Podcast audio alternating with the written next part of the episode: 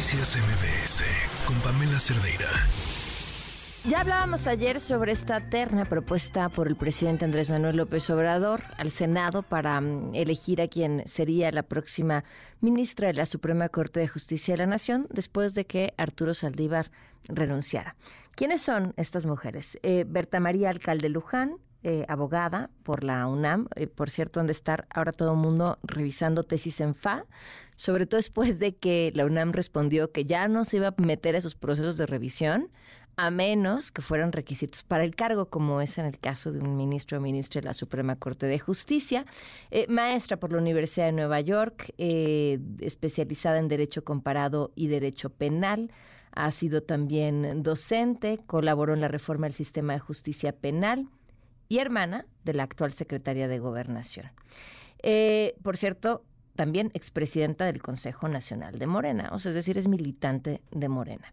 Eh, Lenia Batres Guadarrama, militante de Morena también, eh, consejera adjunta de Legislación y Estudios Normativos de la Consejería Jurídica de la Presidencia, abogada por la Universidad Humanitas Escuela Superior de Leyes y Negocios, cuenta con una maestría en Derecho por la misma institución.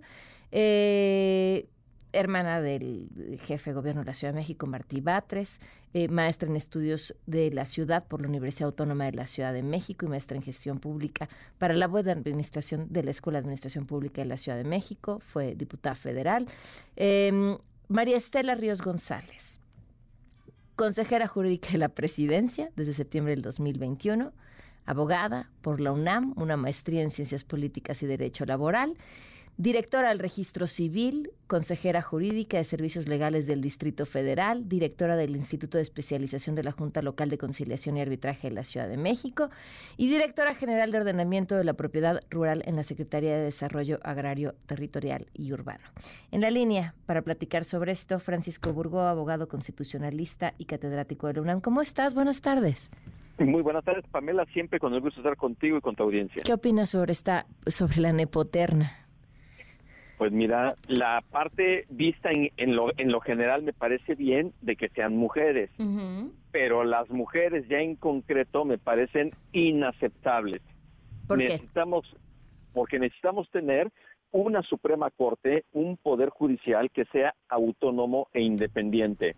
Y los perfiles de estas tres mujeres, con todo el respeto que me merecen, no se ve cómo puedan mantener una independencia y autonomía del presidente de la República. Y el presidente de la República lo ha manifestado expresamente en los últimos días que quiere tener a personas que defiendan su proyecto, Pamela. Así lo ha dicho.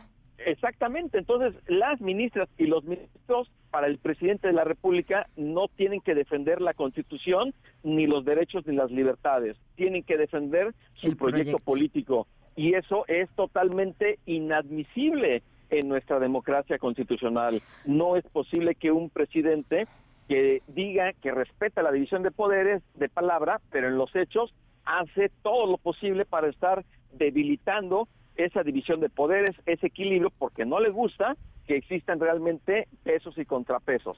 Ahora, se envía esta terna eh, se necesitan dos terceras partes del Senado para mm, definir quién sería la siguiente eh, la siguiente magistrada del Tribunal Supremo. Ay, del, la, elegida.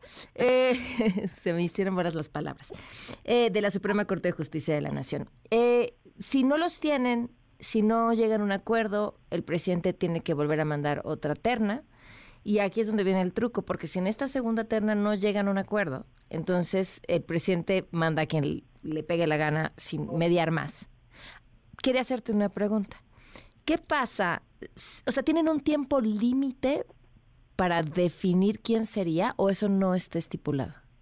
La Constitución establece ahí en su artículo 96 que va a ser en el improrrogable plazo de 30 días. Mm, ok, entonces sí hay tiempo límite. Así es, de hecho, pero también hay que recordar que el presente periodo de sesiones del Congreso va a concluir a más tardar el 15 de diciembre. Entonces estamos a un mes en donde se tiene que apurar ahí sí el Senado y más que le conviene al presidente de la República, le conviene a Morena el poder tener garantizado un espacio a fin tal cual como lo quieren como Yasmín Esquivel y Loreta Ortiz. Necesitan tener a otra persona porque Pamela lo que están haciendo es estarse apoderando a fuego lento de otro poder.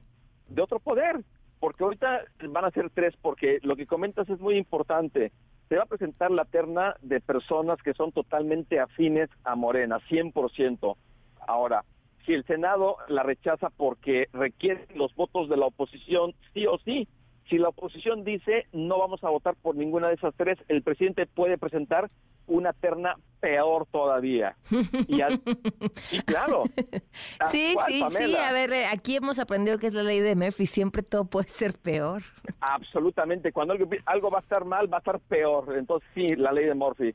Y cuando estamos hablando de, de, la segunda terna, el presidente puede decir, a ver, yo solamente voy a quitar a una de ellas y voy a poner a otra persona. Es decir, la nueva, la segunda terna del presidente no tiene que ser 100% nueva. Con que sustituya mm, a, una persona, o a dos, con eso es suficiente para que se considere técnicamente como una nueva terna.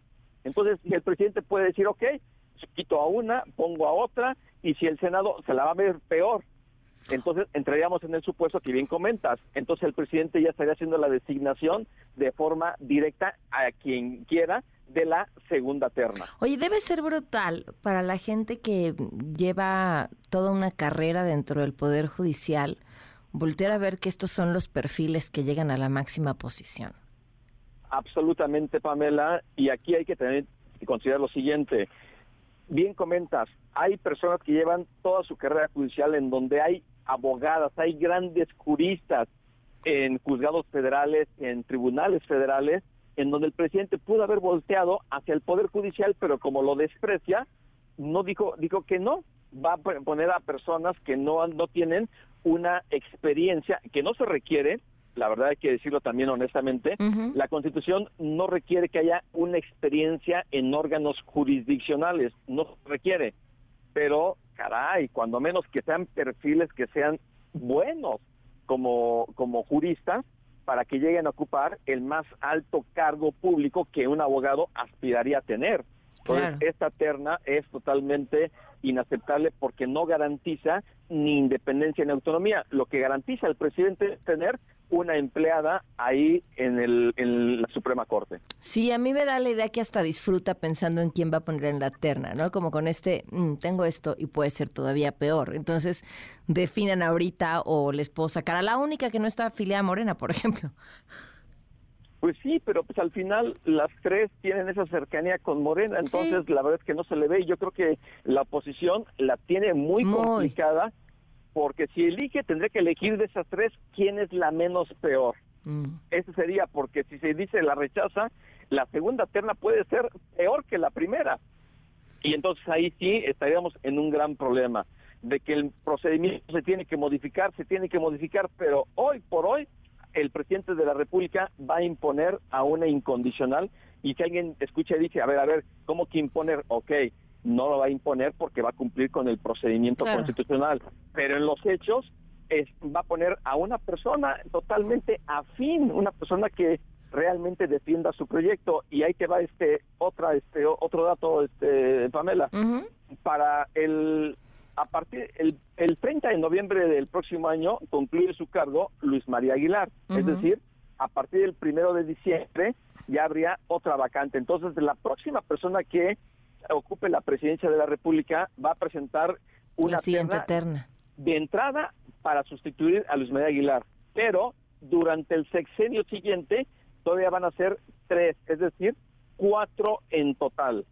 Cuatro ministras y ministros en total para la persona que ocupe la presidencia de la República. Así que el apoderamiento o la obradorización del Poder Judicial de la Federación está en marcha y sí, nos debe de preocupar a quienes defendemos la Constitución y queremos tener una Corte que realmente sea autónoma e independiente, a que realmente sea una guardiana de la Constitución y proteja y defienda nuestros derechos y nuestras libertades. Pues sí, sin duda. Pues Francisco, gracias eh, por poner en contexto esto.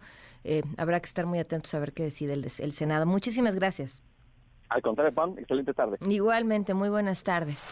Noticias MBS con Pamela Cerdeira.